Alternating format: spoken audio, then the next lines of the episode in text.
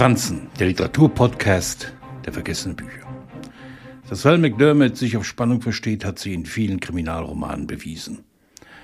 Den Kirk Cayley, Schottlandgeborene Autorin, hat sowohl die lesbische Journalistin Lindsay Gordon als auch den auf Serienmorden spezialisierten Profiler Tony Hill aus der TV-Serie Hautnah die Methode Hill erfunden.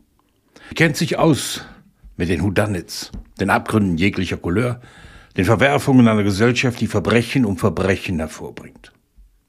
Ein Ort für die Ewigkeit bekam glatt vier Preise, darunter jener für den besten britischen Kriminalroman.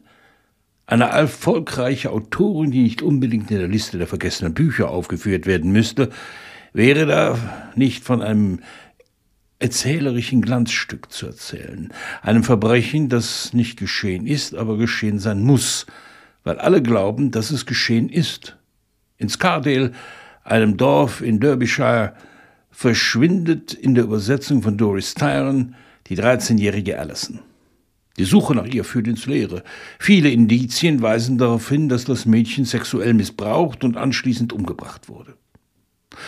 Nun könnte also das oft variierte Spiel der falschen Fährten, Verstrickungen und dem übermenschlichen analytischen Fähigkeiten eines Ermittlers einsetzen.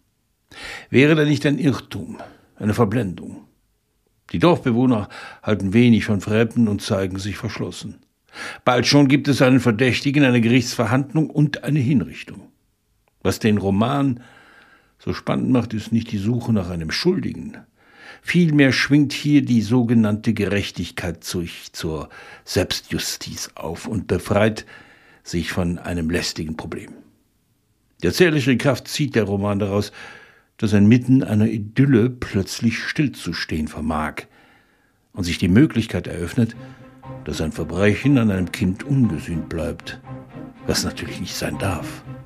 Am Ende gibt es nichts Verwerflicheres als die Gerechtigkeit.